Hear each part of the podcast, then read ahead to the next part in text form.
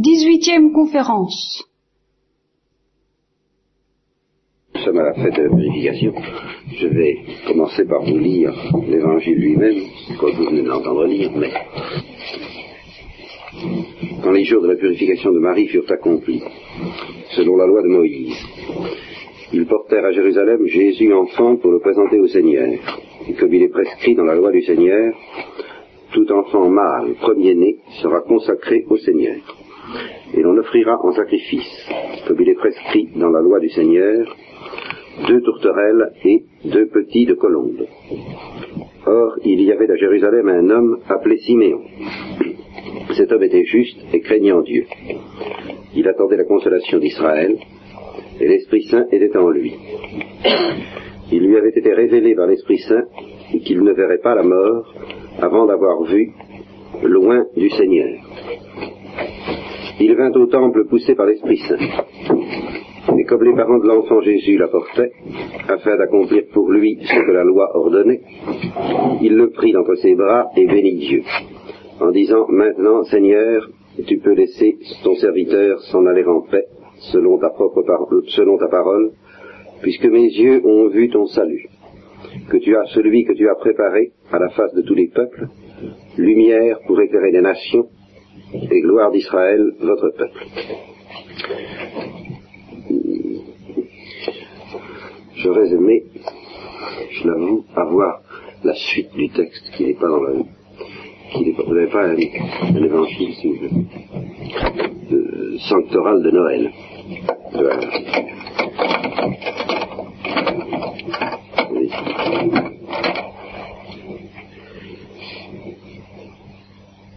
Nous sommes entrés dans la Septuagésime dimanche dernier, de sorte que nous sommes un petit peu en, comme il arrive souvent autour du 2 février, nous sommes un peu en flottement entre le climat propre à la fête de Noël et le climat qui est au fond celui du carême et de la fête de Pâques. Son père et sa mère étaient dans l'émerveillement de ce qui se disait de lui.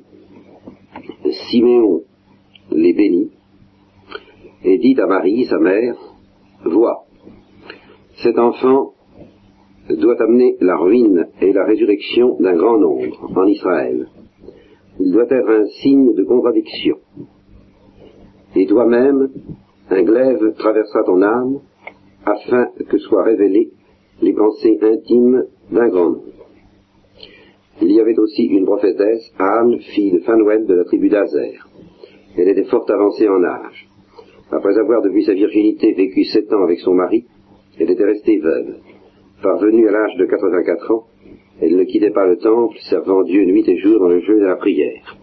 Survenant au même moment, elle se mit à louer Dieu et à parler de l'enfant à tous ceux qui attendaient la délivrance de Jérusalem. Lorsqu'ils eurent accompli tout ce qui était conforme à la loi du Seigneur, ils retournèrent en Galilée, à Nazareth, leur ville. Cependant, l'enfant grandissait, se développait et se remplissait de sagesse, et la grâce de Dieu reposait sur lui. Alors, vous voyez toutes les, richesses et les aspects multiples de ce texte. Comme je le disais tout de suite, c'est le, l'Église achève de méditer sur les textes qui nous parlent de l'enfance de Jésus. Il ne reste plus que celui de, des trois jours passés au temple, qui ont été célébrés, si je peux dire, ou rappelés, commémorés au moment de la fête de la Sainte Famille. Vous savez que tous ces événements, nous les connaissons au fond, il semble qu'on les connaisse à travers les souvenirs de la Sainte Vierge, c'est ce, ce, que l'on croit. Euh, ils ont été transmis aux premiers disciples au cours de ces années que la Vierge et les disciples ont passé, ont vécu en commun, là où elle habitait chez Jean, et où elle pouvait certainement et devait être en contact permanent avec l'Église. Cette vie des premiers chrétiens éclairé, illuminé par la présence de la Sainte Vierge est une chose qu'il est difficile de se représenter et à laquelle on ne pense peut-être pas assez. Ça devait être tout à fait, il devait y avoir un climat très extraordinaire enfin, entre eux. Et on devait demander instamment à la Sainte Vierge autant que sa discrétion et son sens du sacré lui permettaient de parler, d'évoquer les souvenirs de l'enfance de Jésus. À ce sujet, les dirigeants se sont demandé si au moment de l'Annonciation, elle a eu clairement conscience euh, du mystère de l'incarnation lui-même. C'est-à-dire, elle a eu clairement conscience que ce Fils qui lui était annoncé était en même temps le Fils de Dieu. Je l'ai pensé pendant longtemps, c'est une opinion libre dans l'Église, étant donné que nous n'avons rien de révélé clairement à ce sujet. Je l'ai pensé pendant longtemps, trouvant étrange que la Vierge puisse adorer son fils à Bethléem sans savoir qu'il était le fils de Dieu. Mais, à la réflexion, ayant mieux compris depuis toute la différence qui sépare les connaissances implicites des connaissances explicites, il me semble qu'il ne faut pas être si catégorique. Voilà. Il est bien certain que dans le cœur de la Sainte Vierge, dans l'âme de la Sainte Vierge, il y avait quelque chose. Il y avait un pressentiment très profond, surnaturel, et, si vous voulez, au niveau des lumières de l'Esprit Saint, euh, une sorte de certitude que son Fils était adorable, strictement, au sens strict du mot, certitude pratique, certitude affective, mais cette certitude pouvait et devait assez normalement, dans une psychologie féminine que Dieu respecte, rester très obscure, non seulement dans une psychologie féminine, mais même dans la psychologie de tous ceux auxquels Dieu fait des révélations progressives.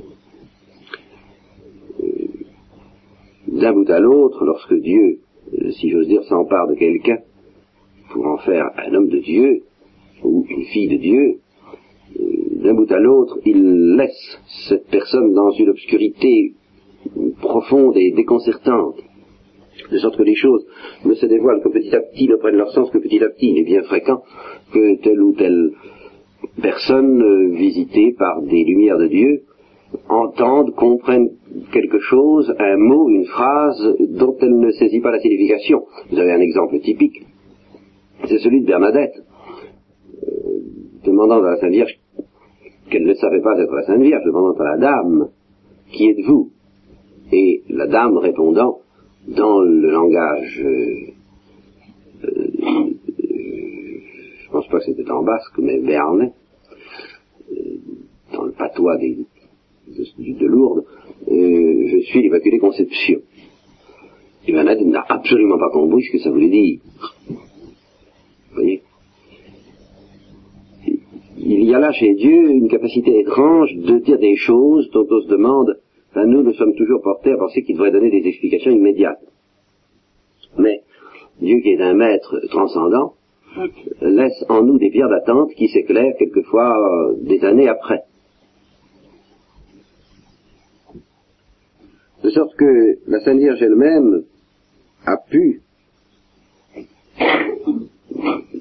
découvrir progressivement au plan de sa conscience explicite ce que, au plan des profondeurs de son âme, et en particulier des profondeurs de sa charité affective, euh, ce qui était inscrit en elle, vous voulez, il y avait, était inscrit en elle, je pense, un mouvement d'adoration pour son fils, dont elle n'a pu découvrir la signification explicite qu'au cours, euh, des, cours des années, et en particulier lorsque son fils est entré dans la vie publique, et qu'il là, il a commencé à se manifester comme Dieu en demandant franchement aux disciples l'adoration, en se présentant, en se présentant comme pouvant revêtre les péchés, en déclarant que le pain qu'il était venu donner au monde, c'était sa chair, donnée pour salut du monde, toutes choses qui, si on les comprend en profondeur, impliquent la divinité du Fils de l'homme, que le Fils de l'homme soit quand même dans le Fils de Dieu, bien je pense que la Sainte Vierge, avec une perspicacité mais encore une fois une perspicacité qui n'est pas de l'ordre de celle des théologiens, une perspicacité féminine et une perspicacité mystique, une perspicacité très intuitive, plus que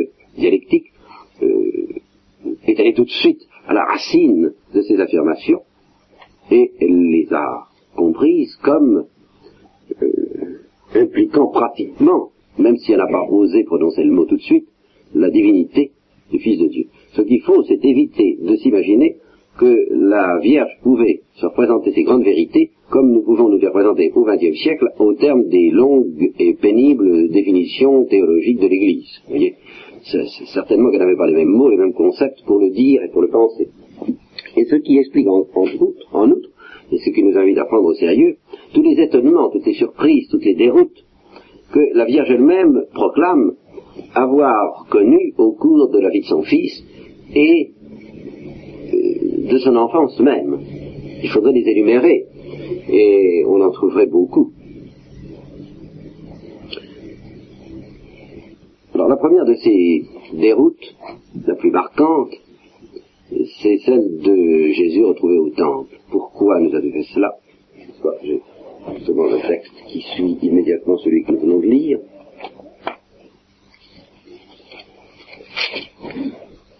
Pourquoi nous as-tu fait cela? Tu vois, ton père et moi, nous te cherchons dans l'angoisse. Dans l'angoisse.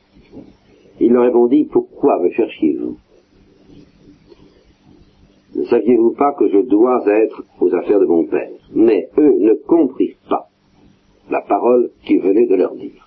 Je pense tout de même que si la Sainte Vierge avait eu la connaissance théologique que nous avons de la double nature de son Fils et euh, de la double nature, enfin, de, son double père, si je peux dire, son, père terrestre et puis son père éternel, mais je vois pas pourquoi elle n'aurait pas compris cette parole.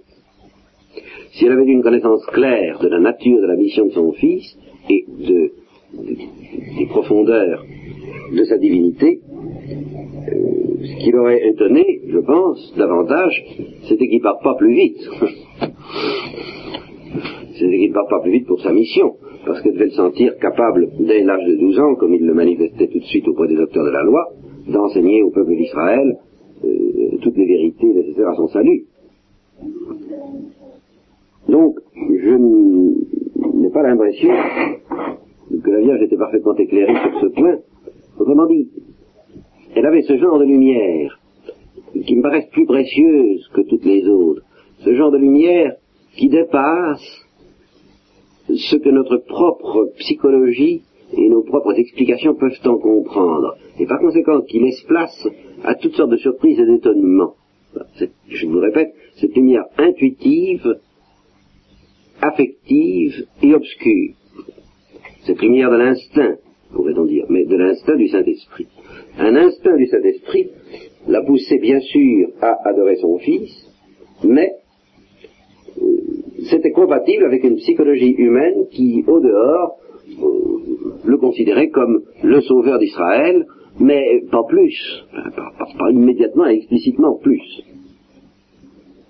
Un autre étonnement,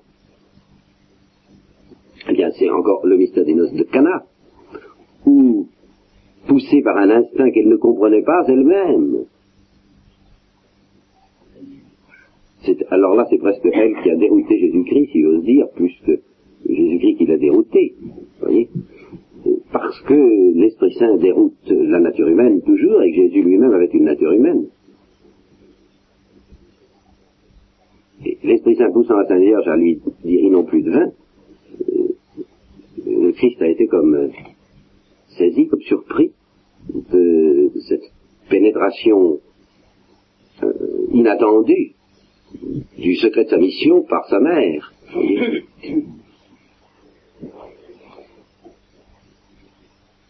Eh bien, là encore, nous avons dans ce texte une, une, petite indication qui nous montre que la Vierge ne savait pas tout explicitement.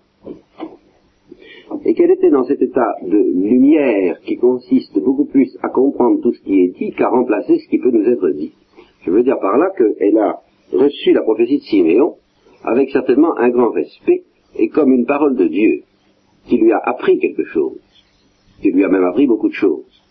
Et alors, elle était illuminée plus que Siméon, si vous voulez, pour que cette parole retentisse dans les profondeurs de son être avec une délicatesse et une puissance bien plus grande qu'en toute autre créature. Mais ça ne voulait pas dire que Dieu euh, lui ait donné tout de suite les explications que Siméon lui a donné.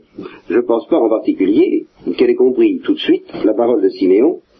Un glaive transpercera ton âme. Enfin, cette prophétie a dû rester très obscure en elle, comme tout ce qu'elle entendait dire au sujet de son fils, mais, comme il est dit dans la suite de l'évangile de Saint Luc, euh, sa mère, ne dit pas son père, ce qui ne veut pas dire que Saint Joseph ne méditait pas, mais que la méditation de la Sainte Vierge avait une profondeur à ce sujet euh, dépassant tout autre. Sa mère gardait fidèlement tous ses souvenirs et toutes ses paroles dans son cœur. Alors certainement qu'avec toute son intuition et tout l'instinct de cet esprit, elle essayait de comprendre, de pénétrer ce que pouvait vouloir dire une parole comme un glaive transpercera ton âme, afin que soient révélées les pensées intimes d'un grand nombre. Alors, ceci étant dit, nous allons reprendre, si vous voulez, le texte de cet évangile, tout ce passage de la purification, à partir de euh, ce qui concerne Siméon. Car enfin, le principal personnage dans cette histoire, c'est Siméon. C'est lui qui prophétise. C'est lui qui enseigne à la Sainte Vierge des vérités. Des vérités que la Sainte Vierge reçoit et qu'elle garde dans son cœur avec un respect infini parce que c'est une parole de Dieu. La fête de la purification, c'est dans la sens la fête de Siméon il attendait la consolation d'Israël. Là encore, voilà une chose dont nous pouvons nous faire une idée très difficilement. Cette espèce de profondeur avec laquelle les Juifs de ce temps et des siècles qui précédaient attendaient la consolation d'Israël. Et la profondeur de ce mot, c'était quelque chose d'une puissance extraordinaire et dont nous n'avons certainement pas une grande idée. Ils n'attendaient pas une vague consolation. Quand il était dit qu'ils attendaient la consolation d'Israël, ils attendaient vraiment un événement tout à fait unique dans l'histoire du monde. Ils savaient que c'était un événement unique dans l'histoire du monde. Et c'est d'ailleurs ce qui était très dangereux pour eux. Car quand on attend un événement unique dans l'histoire du monde, on est porté à se le représenter. On est porté à imaginer ce que ça va être. Et alors, il arrive ceci, et qui va nous mettre directement dans la perspective de l'évangile en question, il arrive ceci, c'est que l'imagination, la représentation qu'on se fait de ce qui doit arriver, est en rapport direct, en dépendance directe de notre propre cœur et de l'attitude profonde de notre cœur. Voyez? Ceux qui ont le cœur, euh, euh, qui avaient parmi les juifs euh, une âme orgueilleuse et grossière, et attarder à un triomphe temporel, se représenterait nécessairement cet événement comme un triomphe spectaculaire, euh, brillant, d'Israël sur toutes les nations qui l'opprimaient, sur la nation romaine en particulier. Et cela, le peuple d'Israël, le peuple juif devait être dans un frémissement euh, d'attente, d'impatience, de désir extraordinaire à ce sujet. Et il faut dire que de ce côté-là, il se préparait une déconvenue terrible. Et d'autant plus terrible que précisément leur cœur était plus épais et plus dur.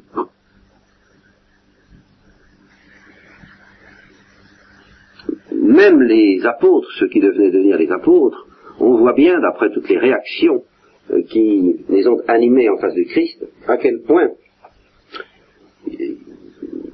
il manquait de la délicatesse voulue, de la délicatesse surnaturelle, de la pureté intérieure, de la piété intérieure, de euh, de l'amour, pour tout dire, qui leur aurait permis de comprendre, de discerner ce qui est important de ce qui n'est pas important. Est-ce que c'est bientôt, est-ce que c'est maintenant que tu vas établir la restauration d'Israël? Et il ne vous appartient pas de connaître le moment où je ne vous apporte pas ce que vous attendez tel que vous l'attendez, mais je vous apporte beaucoup mieux, je vous apporte là encore et toujours quelque chose que euh, votre cœur ne peut pas comprendre parce que c'est un cœur de pierre, et que pour comprendre ce que je vous apporte, il faudrait un cœur de chair. Alors, seuls quelques justes, quelques hommes calcinés par le Saint-Esprit, pouvaient attendre, pouvaient imaginer se représenter ce qui devait arriver euh, sous des couleurs différentes. tel que le jour venu, il ne serait pas déçu. Il serait peut-être surpris, il serait peut-être déconcerté, mais très vite, il pressentirait que c'est bien ce qu'ils attendaient qui est venu.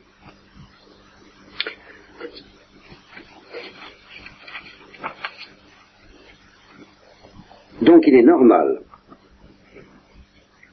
Oui, alors je, je dis à propos de la consolation d'Israël. Donc les Juifs attendaient cette consolation. Et ils l'attendaient avec chacun, encore une fois, avec son cœur, chacun avec son intelligence, et chacun en étant au degré où il en était pour comprendre ce que pouvait être la venue de Dieu. Et alors ça, euh, c'est une des leçons les plus importantes, les plus graves et les plus redoutables que nous pouvons avoir à méditer au point de vue pratique.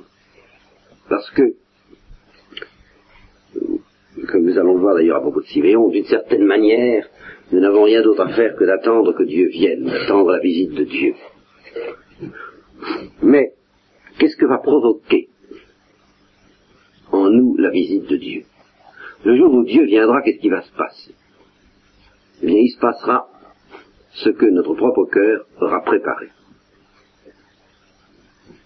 Dieu prendra pour nous un visage très différent selon que notre cœur sera plus ou moins purifié pour comprendre ce que c'est que Dieu.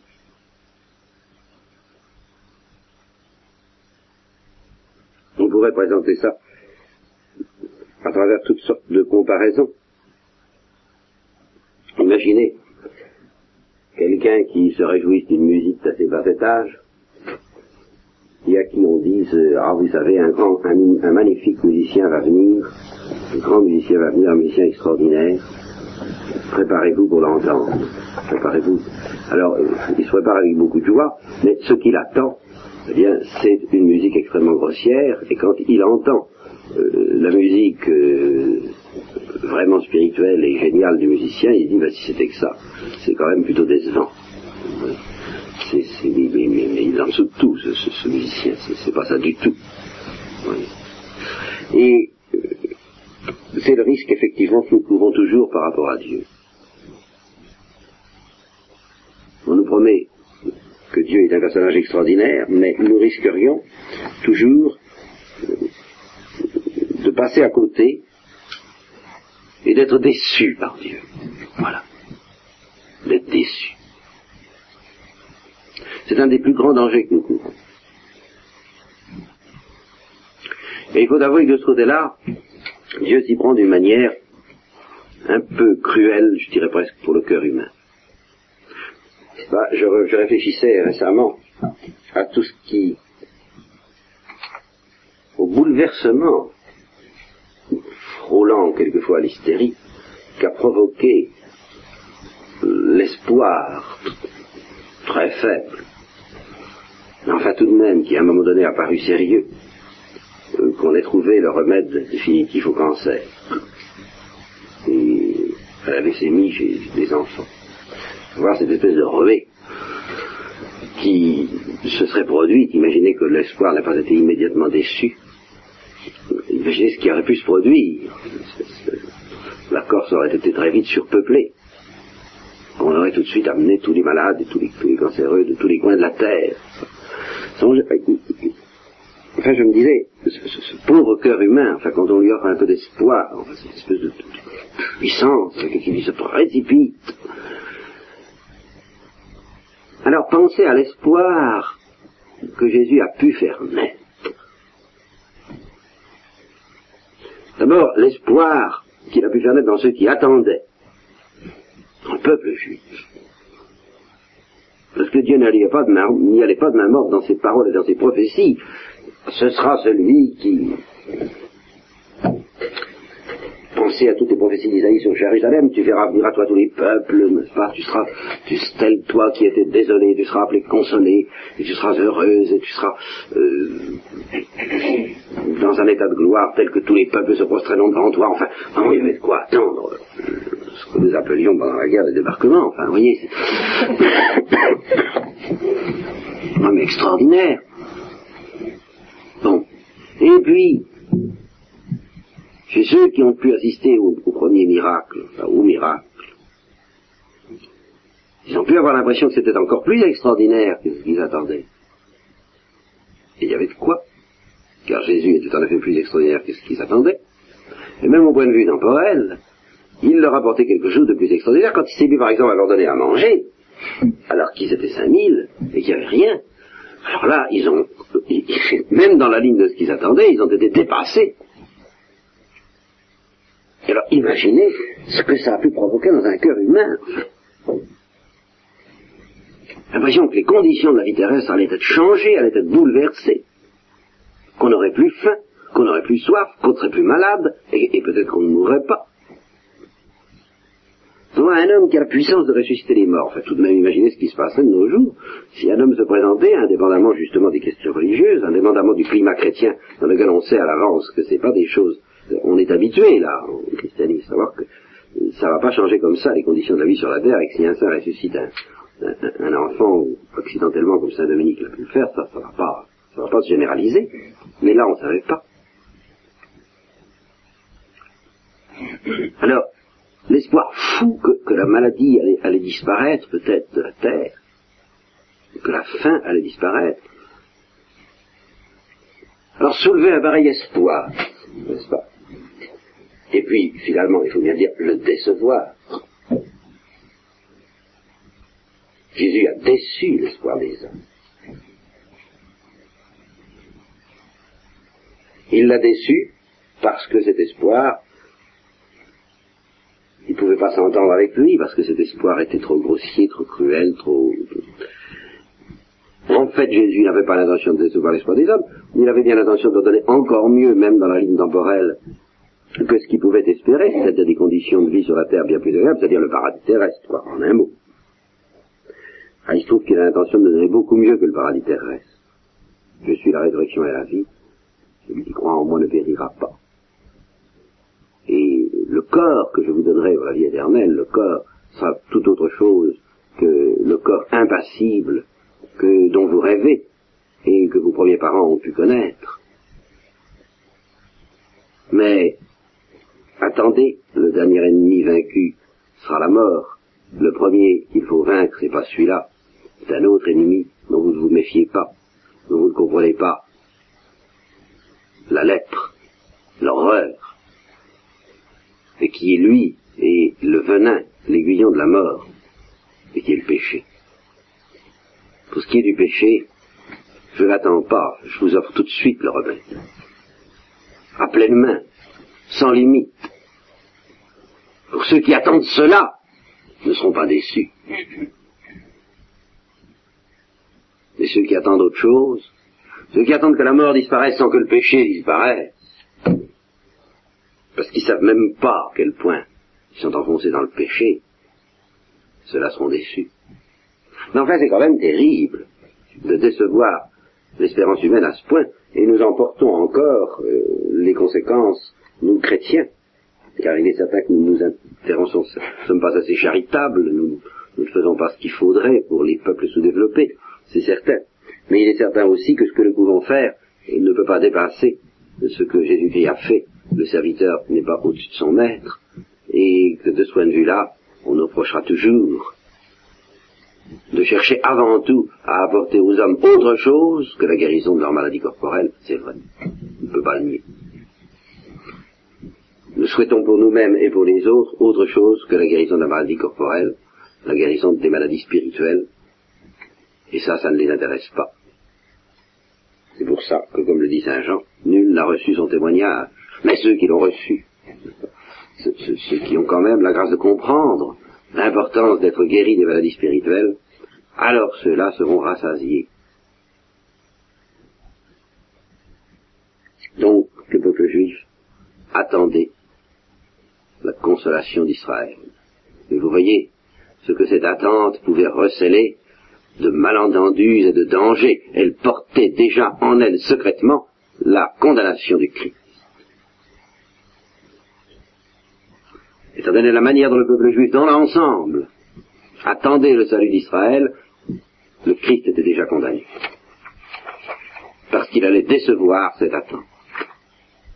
D'une manière inadmissible aux yeux de ce peuple et inadmissible aux yeux de tous les hommes, il faut bien le dire. Seulement quelques-uns, ah quelques-uns, attendaient le Sauveur en vérité dans la pureté de l'Esprit Saint. Et Siméon était un seul. Et alors, on en arrive à découvrir une chose extraordinaire. L'Esprit Saint reposait sur lui, dit le texte. Et il lui avait été révélé par l'Esprit Saint qu'il ne verrait pas la mort avant d'avoir vu le Christ. Poussé par l'Esprit, il vint donc au temple et il voit Jésus. Il savait peut-être pas qui il verrait. Il attendait peut-être de voir un homme. Je ne sais pas, moi. En tout cas, dès qu'il a vu l'enfant dans les bras de sa mère, il a compris tout de suite, il a su tout de suite que c'était lui. Et alors ce qui s'est passé dans son cœur à ce moment-là, c'est ça sur quoi je voudrais méditer. C'est ça dont je voulais vous parler aujourd'hui. Ça fait 40 minutes que je parle et c'est pas encore commencé. Excusez-moi, mais quand on est sur un texte de la Bible, on n'a aucune raison de s'arrêter, quoi. Tout, à chaque instant, ça suscite des réflexions. Voilà un homme qui a vécu pour un seul moment. Dans toute la vie, a pris son sens à ce moment-là. De sorte que s'il était mort cinq minutes avant, on peut vraiment dire que sa vie n'aurait eu aucun sens. Soit que cet homme ait fait des choses importantes et estimées autour de lui, soit qu'il n'ait rien fait du tout, qui ait la moindre valeur aux yeux de personne, en tout cas à ses propres yeux. Il n'avait rien fait. À ses propres yeux, sa vie n'avait pas de sens. Il attendait ce qui allait donner un sens à sa vie. Sa vie n'avait pas d'autre sens que de préparer ce moment-là. Et alors il a eu cet instinct que je trouve admirable, enfin je sais pas, je suis... Maintenant que ma vie a pris son sens, je peux mourir. J'ai fait ce que j'étais venu faire sur la terre. Je n'étais rien venu faire d'autre. Et en effet, songez à, à, son importance dans le rôle du salut. Il a prophétisé à la Sainte Vierge. Il a proclamé.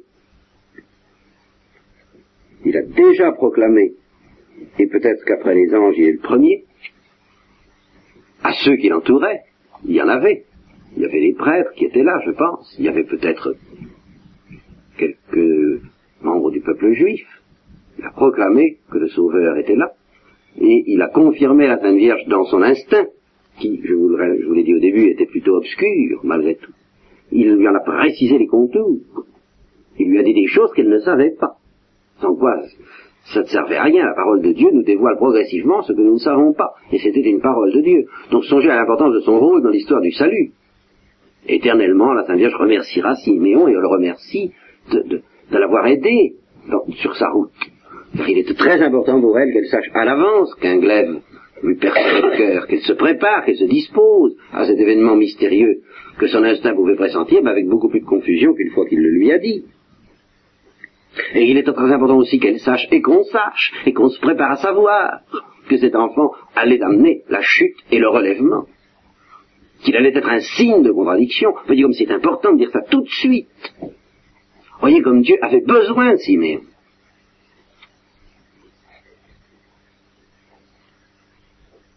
Quand Dieu a besoin d'une chose comme celle-là, il est capable de préparer quelqu'un toute sa vie pour une chose unique. De telle sorte que, jusqu'à ce moment-là, Simon pouvait demander, mais qu'est-ce que je fais sur la terre? Et qu'est-ce que ça signifie, cette existence? En tout en pressentant qu'il était vraiment venu faire quelque chose, mais quoi? Car il est possible qu'il n'ait su qu'assez tard, moi j'en sais rien, mais c'est pas du tout exclu, qu'il ne verrait pas la mort avant d'avoir vu le Christ ça a pu déjà être une réponse à une longue attente euh, douloureuse et obscure au cours de laquelle il pouvait se demander mais qu'est-ce que je fais, mais qu'est-ce qui se passe, mais qu'est-ce que c'est, euh, vers quoi Dieu nous emmène-t-il, où allons-nous, qu'est-ce qu'on va devenir, enfin. à force de patience, à force de confiance, il a obtenu que Dieu lui dise euh, Sois en paix, tu, le verras, tu le verras. Tu mourras pas avant d'avoir vu. Alors, cette espèce d'anxiété qu'il pouvait avoir, étant donné que ça, avait l'air de tarder un peu, et lui, il avait l'air d'avancer pas mal en âge, hein, je ne sais pas, on ne précise pas beaucoup.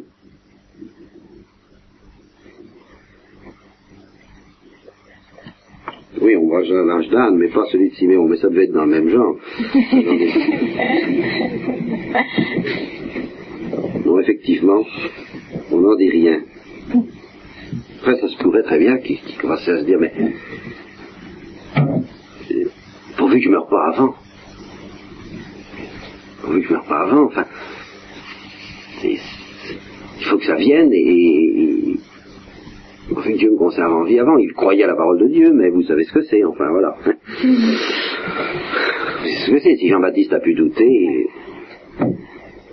Alors, cette espèce de soulagement, je l'ai vu, ben maintenant je peux mourir ma vie a porté son fruit.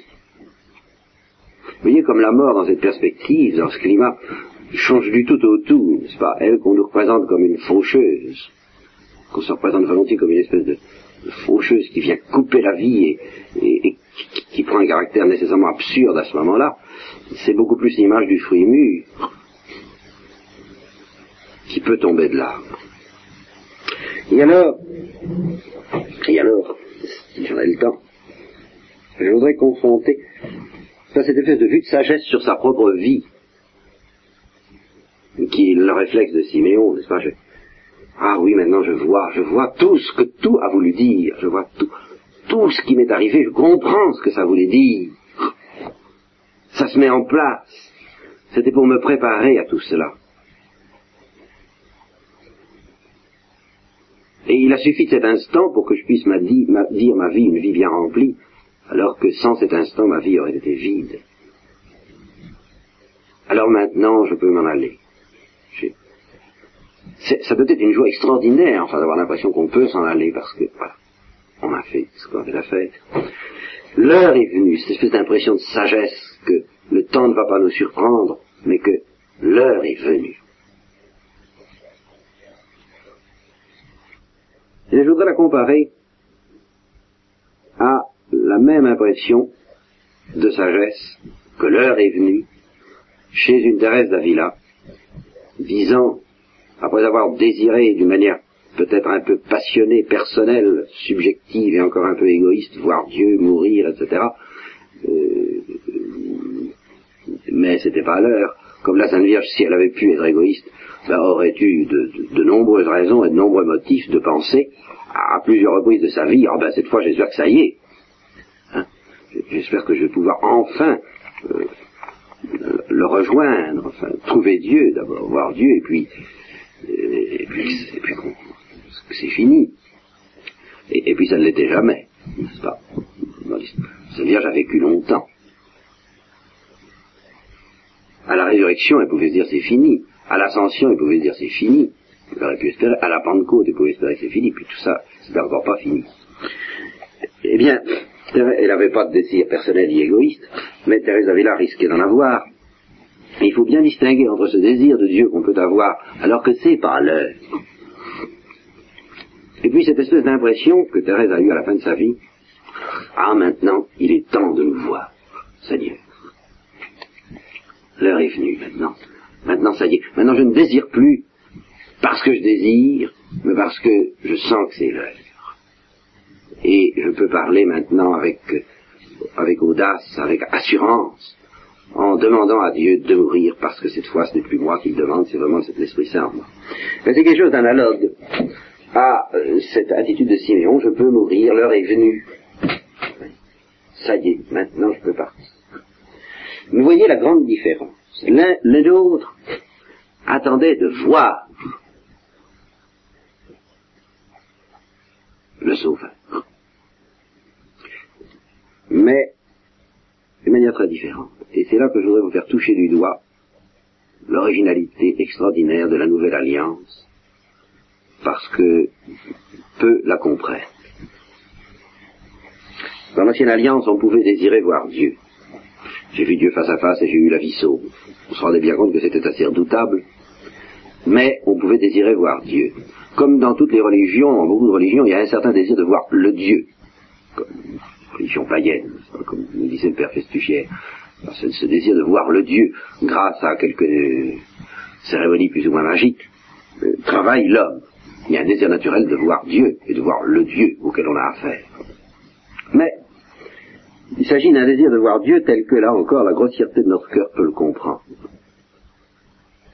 Et dans ce désir, on ne s'imagine pas nécessairement que la vision de Dieu va être une transformation totale et absolue de notre manière de vivre et de comprendre. On admet bien qu'on puisse voir Dieu pratiquement sous une forme humaine. Ou sous la forme d'un ange, mais quoi? Un ange perceptible à nos yeux de chair, quelque chose de bien au-dessus de ce qu'on a l'habitude de voir, mais enfin, qui est dans la ligne? Autrement dit, pour ce qui est de ce désir de voir Dieu qui pouvait travailler les Juifs eux-mêmes avant la révélation de leur nouvelle alliance, eh bien, le fait d'avoir vu Jésus, ça suffisait. Ça suffisait. Étant donné le genre de désir que le cœur humain est capable de concevoir, voilà ce que je veux dire, dans toutes les religions païennes, et dans la religion juive elle-même, on peut dire que ce désir a été pleinement et parfaitement satisfait pour ceux qui, éclairés par l'Esprit Saint, ont reconnu dans Jésus-Christ le Fils de Dieu. Ceux-là ont vu Dieu autant que le cœur de l'homme peut le désirer normalement.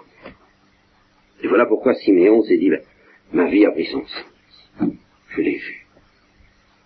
Et voilà pourquoi le Christ disait à Philippe, Philippe lui disant, montre-nous le Père.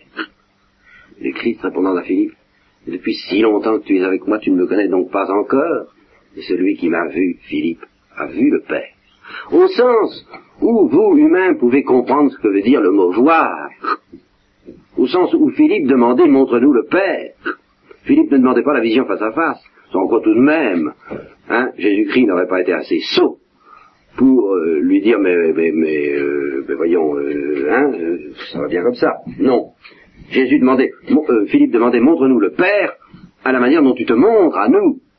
Et alors Jésus lui a répondu ben, à la manière dont je me montre à toi, le Père s'est montré à toi. Celui qui m'a vu a vu le Père de la manière dont tu demandes à voir le Père, c'est-à-dire de cette manière encore, encore très humaine. De sorte que il faut dire qu'avant la venue du Christ, il y avait dans la psychologie humaine une réalité qui existe depuis la venue du Christ et qui est absolument neuve. Et dont on ne peut avoir aucune idée en dehors du christianisme. Et alors là, hein, quand on se met à faire des comparaisons dans les religions, il faudrait peut-être qu'on n'oublie pas ça. Que chez les chrétiens, et en fait pratiquement à un degré intense et fréquent, pratiquement uniquement dans l'église romaine, et voilà encore une fois le grand signe apologétique, il existe un élément psychologique absolument neuf que vous ne trouverez nulle part ailleurs, celui du désir de la vision face à face. Seigneur, il est temps de nous voir. D'un désir tel que il ne puisse être comblé même par la vue du Christ, tel que le Christ s'est offert à Siméon, à Philippe, à Marie-Madeleine sur la terre. Le désir d'autre chose. Ça, c'est entièrement surnaturel, c'est entièrement nouveau. Nous sommes des originaux de ce point de vue-là. Des originaux d'autant plus extraordinaires que dans l'histoire du genre humain, je vous l'ai peut-être dit déjà, si on résume l'histoire du genre humain, si on la condense sur une année, si on fait une proportion, quoi, si si on essaie d'imaginer que les événements d'histoire humaine se déroulent en un an depuis que l'homme est venu sur la Terre, d'après les données scientifiques actuelles, eh bien, l'avenue du Christ nous situe au 365e jour. Alors vous vous rendez compte. Ce sont vraiment les derniers temps, quelle que soit la durée de ce qui nous reste à vivre. Il n'y a pas besoin d'imaginer la fin du monde dans trois jours pour penser que nous sommes dans les derniers temps. Eh bien, dans les derniers temps, il se produit un phénomène nouveau, la soif de voir Dieu face à face. Et ce phénomène est vérifiable chez tous les saints. Le fait de ne même pas pouvoir se contenter de la vision du Christ, même de la vision du Christ ressuscité, ne me touche pas, Marie-Madeleine, car je ne suis pas encore remonté au Père, et ce que j'ai à te donner est encore beaucoup plus, et tu n'as pas encore appris peut-être à le désirer comme il faut. Alors, ce que je souhaite pour nous, c'est que nous comprenions notre vie à la manière de Siméon, mais en transportant, en transposant au niveau bien supérieur qui nous est offert la notion de vision. Que justement nous désirions ne pas mourir avant d'être en état de voir le Sauveur, comme nous aurons, comme nous pourrons le voir dans la lumière incréée, nous qui savons ces choses que personne ne pouvait savoir avant nous, et qui sont vraiment des choses que l'œil de l'homme n'a pas vues et son oreille n'a pas entendues. Et que devant cette perspective extraordinaire qui nous attend, bah, nous sachions accepter qu'en effet, notre vie ne prenne son sens que par, que par cet événement ultime. Que nous ne cherchons pas un autre sens à notre vie que celui d'attendre ce moment-là, et peut-être d'aider aussi les autres à l'attendre, mais, mais quoi?